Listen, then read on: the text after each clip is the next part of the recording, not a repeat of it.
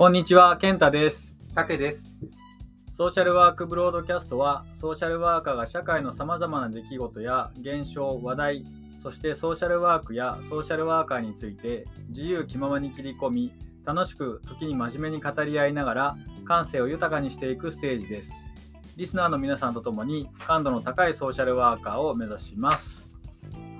はい。はい、よろしくお願いします。はいお願いします今日もですね、10回目を超えまして、ついにうんね、そう、20回目に向かっって進み始めてますけども、何回目まで行きますかね。ね、100回、200回、1000回。1万回までいきますか。じゃあそそこを目指して。何年かかるやろ。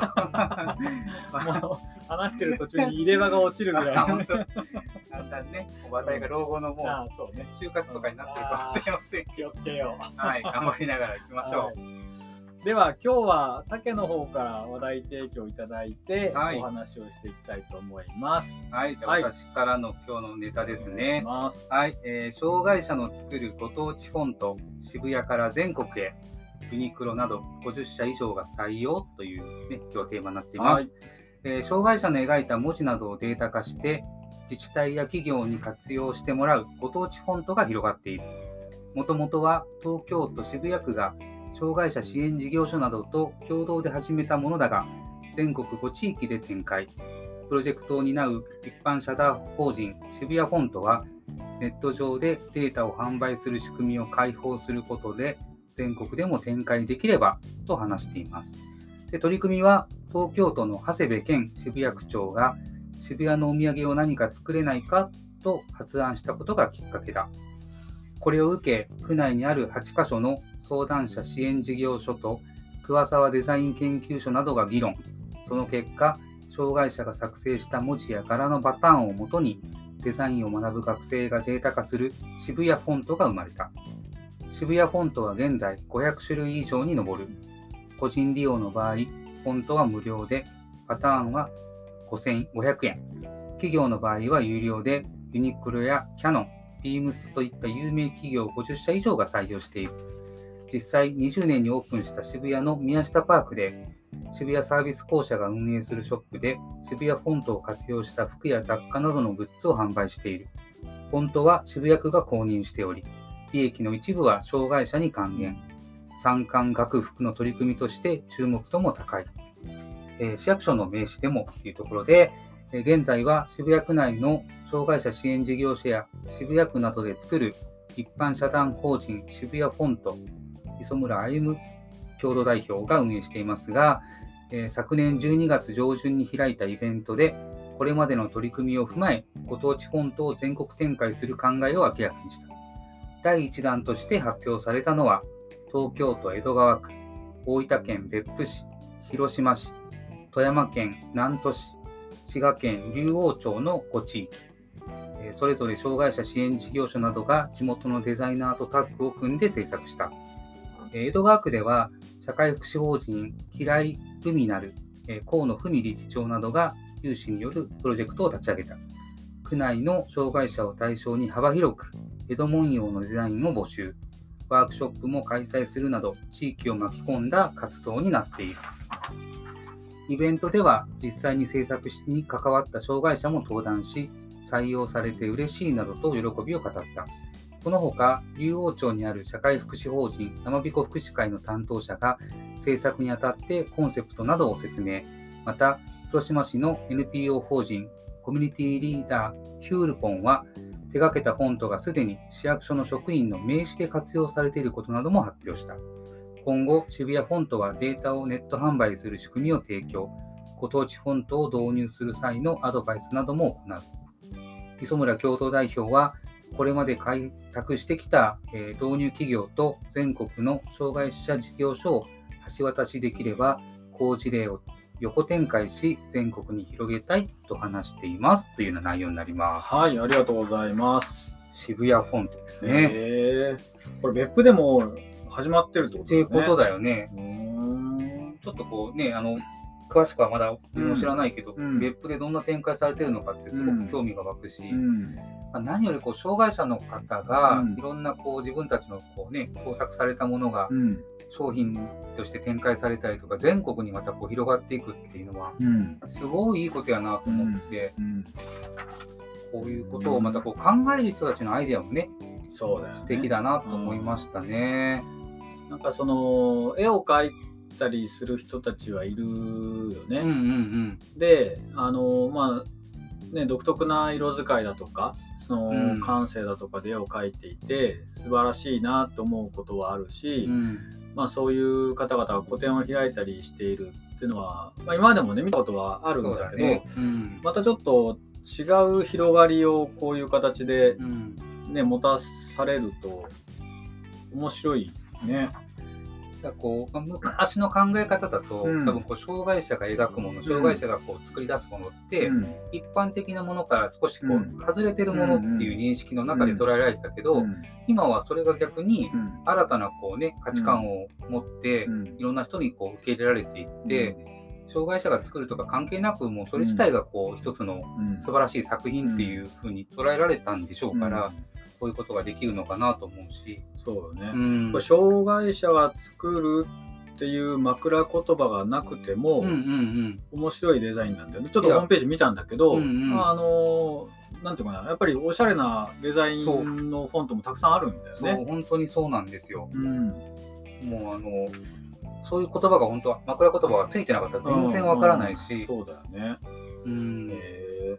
これでも大分の教会の名刺のフォントを、うんこの別府でもし、あなるほやっどてるんなら採用してみてもいいかもよ。いいかもしれんね。うんえー、そうだ。それこそ九州大会全国大会のうん冊子の表題に使ってみる。なるほど。あ 面白いね、うんそれは。確かに、ねせっかく別府にそれが来てるんであれば、うんなんか一緒にできるとうんいいかもしれないですね。俺がこの業界に入って一番最初は、あの障害者施設だったのようんね。で、えーとまあ、全くの社会人としてもほぼ新人のうん。うん俺を、うんその障害者施設に入所してる方々が、うん。とても可愛がってくれたのよ。うん。まあ、ある意味もう社会というか人生の先輩たちだったのね。か。うんだからケンちゃんケンちゃんって言ってくれて、うん。で可愛がってくれて。でそのかなうちの一人の方がうん。絵手紙をやってるのね。絵手紙ね。うんうんで、まあ、大分では結構もう有名な作家さんになっていてうんよくテレビとか新聞にも出て出てくるんだけどはい。やっぱりその感性がとても素晴らしいのと絵手紙って絵だけじゃなくてコメントはいはいはいがとはい。っても、あのーまあなんていうかなライティング能力だよねが一言でなんか心に迫るような言葉をポンと書くんだようね。んやっぱすげえなと思って、あのーで毎年年賀状をうん。絵手紙でくれるんだけど、ううんん。とっても印象深くてね。だからそういうのがもっともっとね、まあ、彼女はもうそういうなんていうのかな。売れる先というかルートを、うんうんうん。まあ、ある程度持ってるんだろうけどこれからもね、うん。こういう絵手紙もそうだしこういうフォントもそうだし、うん。もっともっと他にもこの商品になるようなものがうん。生み出されている可能性はあるよね。あるか。らね。そういうの作っていけるとな。そうだね、本当例えば自分たちがうん。障害のこうね、うん。こういった施設の方たちとうまくコラボして、うん。自分たちでこう障害の方たちが今何かこう、うん。作品を作ってるものを、うん。逆にこう採用できるようなルートを作り出してね、そこを何かこう世間にうん。お見せできるようなうん。形が作れると面白いかもしれないしね。大分でできそうだよね、やろうと思えばね。うん、できると思うよね。大分は結構ね、障害で自立した生活をされてる方も多いし、うんうん太陽の家とか、なんかこういうのたくさん持ってそうだけどね。確かにうね。ん、ちょっと調べてみるあれだよね、こう価値はありそうな。そうだね。別府市がどんな感じでやってるのかな。うん、いいね、これでも。ちょっと前に関わっていた、うん。えっ、と、障害のデイサービスうん。に来てる人も、うんあの絵を描くよね。ああ、そうなんや。もう独特で、えっ、と、あの、マッキーのマジックがあるじゃない。はいはい、マジックね。うんうん、で、何色か使う、まあ、4色か5色ぐらい限定的なんだけど、うん使って、で、いろんな絵を描くんだけど、うん。すごく独特な世界観の絵を描くの。へえ。うん、でこれ何の絵なんですかって聞くとそのなんとかって言うんだけど、うん。そう言われるとそう見えてくうる、ん。うん。で特にどこに注目してるのか、はい注はい。目して描いた絵なのかっていうのもなんとなくもう見えてくる。見えてくるんだ。うん。うん。そうそうそうだから多分この方はねこういう絵を増やしていくと、うん。個展とか開けるなってマジックアートみたいな感じで。マッキーのあのそう色使いだあの色。使いで。それなかなか難しいよね。そうそうそうそう。すごいんだよ。もう下書きも何もなくダーッと書くんだけどそれがねすごい色彩だったりするんだよね。頭の中で多分書く前にイメージを作ってるんだよね。そうそうそうそう。すごいあなあれはねあの才能があるんだなって感じた。ううんちはなんかほら中学とか高校の美術でさ、はいはい。下手になんか知識をうんうん。植え付けられてるじゃない？植え付けられた絵の遠近法がどうのこうのとか。書き方をね。そうそうそうプロとして学んでないけどそうい。う知識があるもんだから、うんなんかそのうまく描こうと考えるし、うんなんか特徴的な絵を描こうと気張ってしまうからさ。結果何の価値もない絵になっていくのかもしれない一けど、般的なね、そうそうそうそう。フォルムになるんでしょううんけど。うん。そうそう。でも多分ね、うん。その意味ではあのーその絵を描いてるその人は多分そういう知識はないけども、うん。自分の心の中に浮かんだその衝動をうん。そのまま、あのーキャンキャンバスってその人はあのカレンダーの裏っ側に書いてたんだけど 素敵やー、それ。まあ、ある意味ね。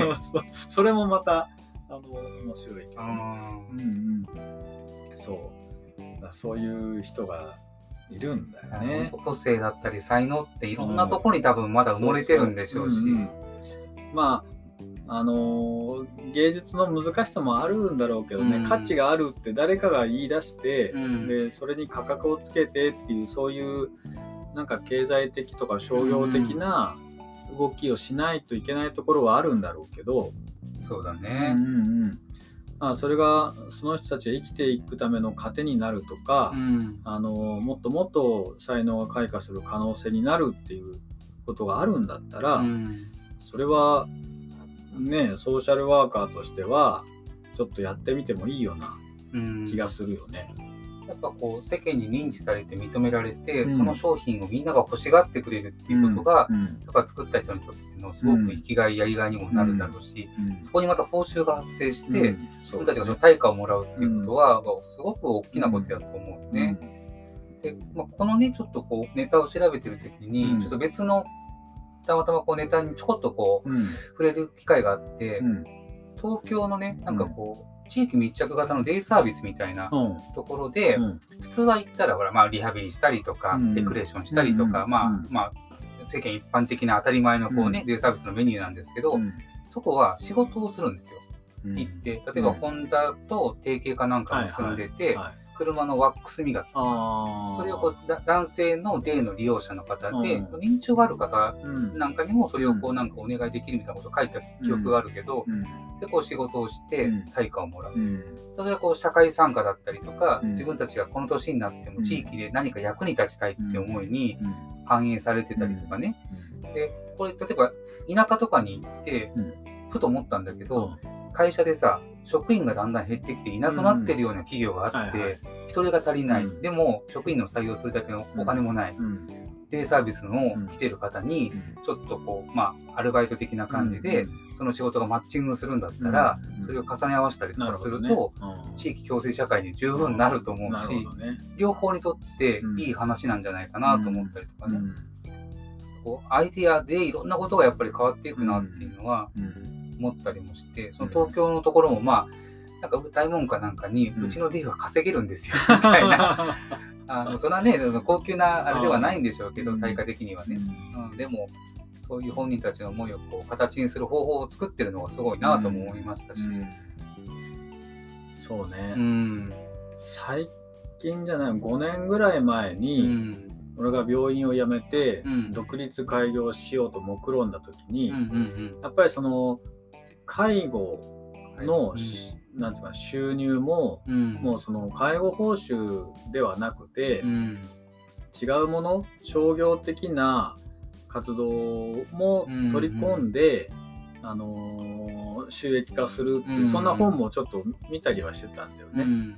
でそう思うと今のね話もきっとそういう視点で、うんあのまあ事業所の収入なのかその、はい。はい来てる人たちの収入なのかうんうん。でちょっと違うのかもしれないけど、うん。そういうつながり方をすることで経済活動に参加する可能性を担保していくっていうのは、うん、これからは必要なのかもね。そうね。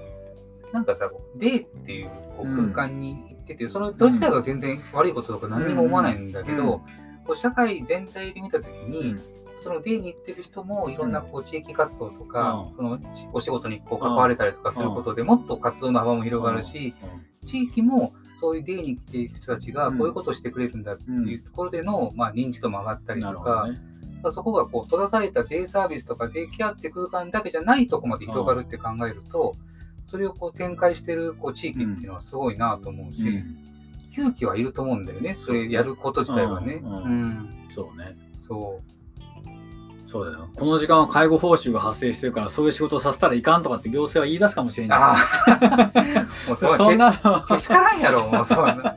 まあでもそう、そうね。の、うん、いやいや、社会参加なんだから、うんデイサービスの目的は社会参加でしょっつって、突っぱねていくぐらいあってもいいよね。つまり事業所が全部その取ったら問題だわ、事業所の収入になるとおかしいのかもしれない。本人たちがもらえるんやったらそれはね、うん、いいような気もするし。なるほど例えばそのリハビリでさ、うん。あのエルゴメーターがはいはいはい。自転車工業、はいはい。あれで 電気をあ、いい、いいてんじゃない？それ。発電ね。発電して、あ面白い面白い。でもう売電すると すごいね。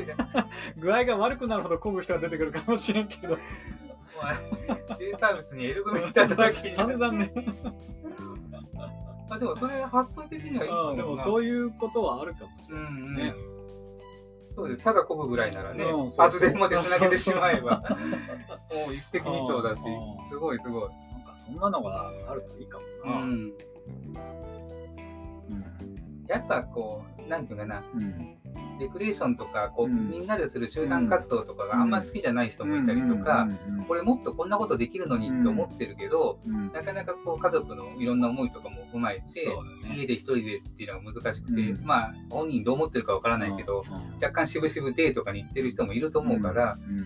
なんかそういう人たちのこう、まあ、やる気とかやりがいみたいのをうん。やってもいいと思うし、そうねねまあでもこの福祉と商業がつながっていくっていうのは今後のトレンドな気がするんだよね。うん、このここには産官学福ってね4社の取り組みとしてなってるから、まあ、うん。産業がこうやって入ってくるっていうのは、うん、ね産官学まではあったり農福みたいのはあったりするけど、うんここまで入ってくると、ね、それこそソーシャルインクルージョンみたいな、ね確かに社会包摂的な社会が作り上がっていくよね。うんこの間ニュースで見ていったのかな、はいはい。あのー人と接することがとても苦手な人うんが何かのイベントで、うんえー、とカフェをやってる、うんでも人と接するのはとても苦手苦手。うんでそこで出してるなんか、えー、となんとかフロートみたいな、うんうんうん、そういうちょっと子供が好きそうな、はい。飲み物うん。をあの出すんだけどカウンターは全部もうカーテンが閉まってるえー、なるほどね。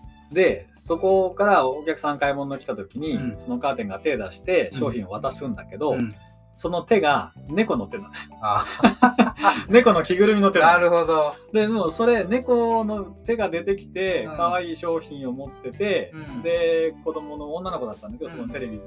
女の子が受け取ってうん。すごく喜んでる、あうん。で売ってる方はうん。直接対面しないからうん。ストレスはそんなにない、うん。ないだけど向こう側でその買ってくれた女の子がとっても喜あ。んでる、っていうと人と接するのは苦手だけど、うん。その自分がやった仕事が誰かを喜ばせてるってとっても嬉しい、うん、そうだよ、うん。本当に。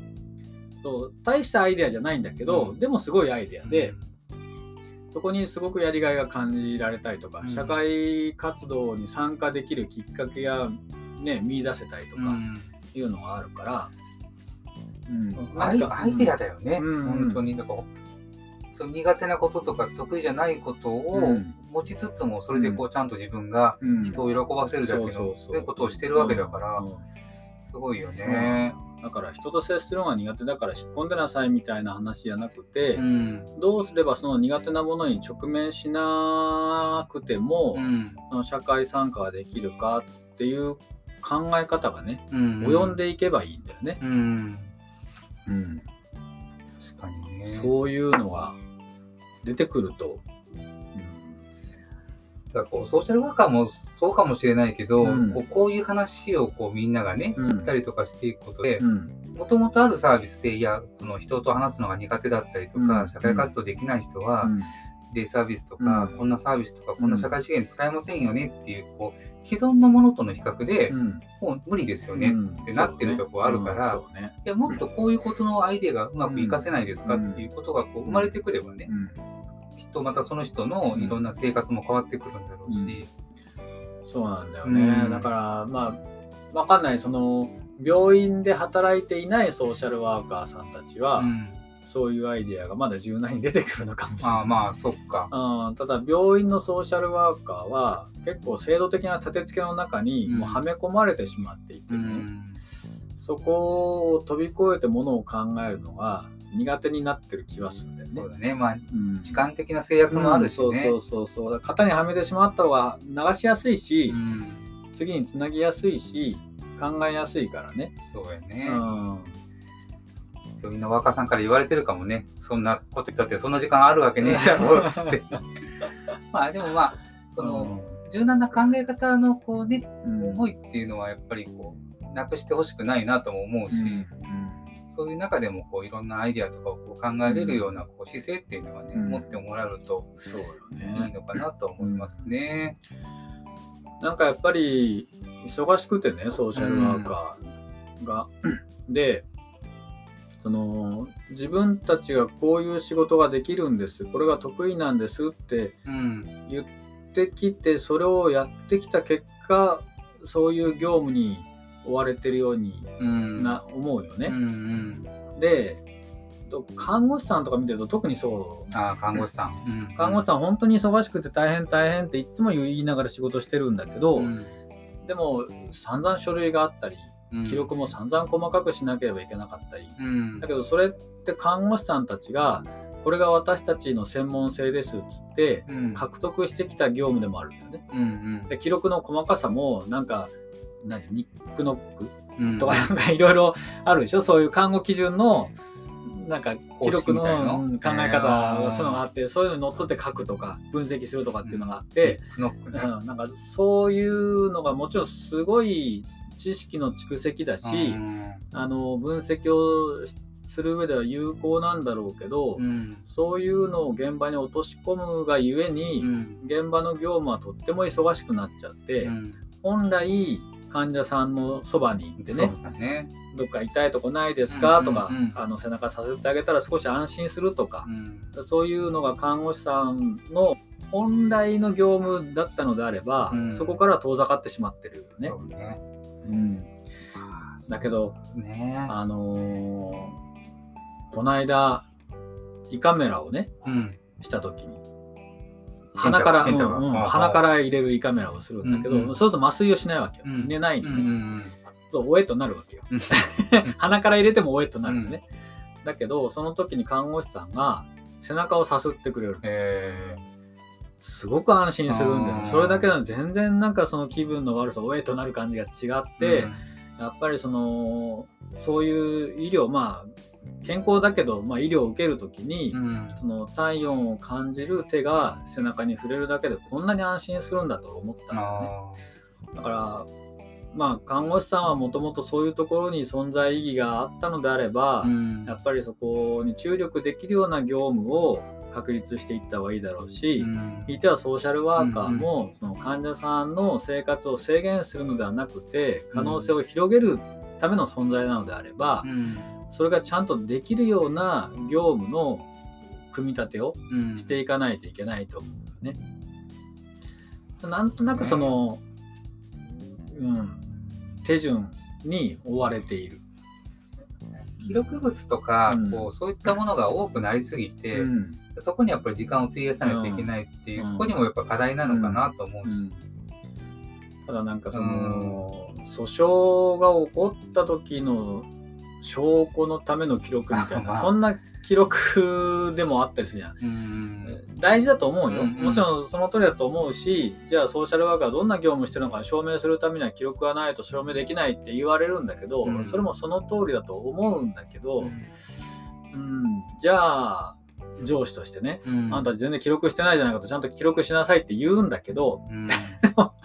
結局記録することでうん。他の業務がないがしろになるか帰り遅くなるとかそうだな。それは本当に正解かなってちょっと思ったりはする。うんなんかこう頭で思ったことが文字化されてね、うん、うん記録されるようなそうだね。そんなシステムが早くできるといいかもしれんね。うん、そうそう。本当は音声入力はもうちょっとね、精度が上がっていくといいと思うし、そこその先の将来は、ね、自分で思い描いて頭の中に浮かんだ文字がそのままカルテに記録されるみたいになっていくと、本当そう思う。うん、いいのかもしれないただ、くそ、あの医者とかってなったのも全部記録になるかもしれない。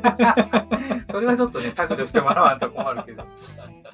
でも自分なんかもまだ今現場やってるから、うん。ケースいろいろね、うん。たくさんやって、い。やっぱなるべくたくさんのケース、その時にやっぱ関わりたいケースとか、患者さんのとこに行って話をしたいっていうのを優先で動くんで、うん。戻ってくると記録がたくさん残ってるわけですよ。ね。で、仕事ある程度やりきって、うん。まあもう定時の時間でそれをほぼ使った後に、うん記録ってなると、うんもうその負担感たるわ。あそうだね今からこの今日やったこの濃密な時間を。全部文章に起こさないといけんのやなと思って、やっぱちょっとしんどくはなりますけどね。そうだねうん。まあでもそれもやんといけんと思うとやっぱりね。そうねまあ過渡期だと思うもう少し時代が進むとね、うんちょっと楽になるのかなっていううん。思ったりはするけどね。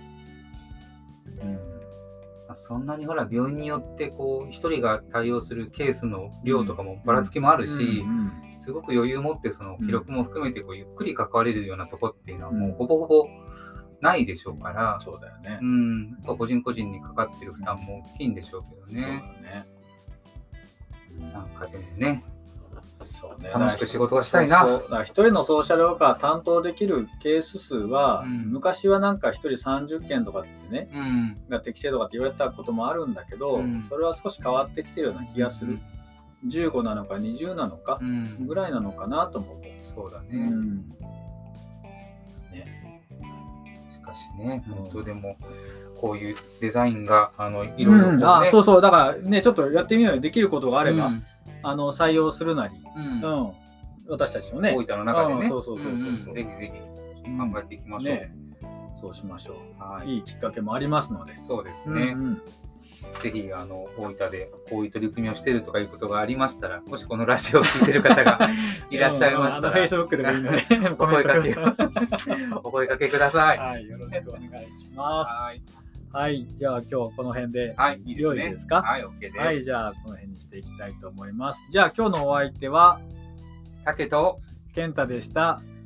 刺激の 合わねえな。刺激のある刺激のある一1週週間を。さよな。ら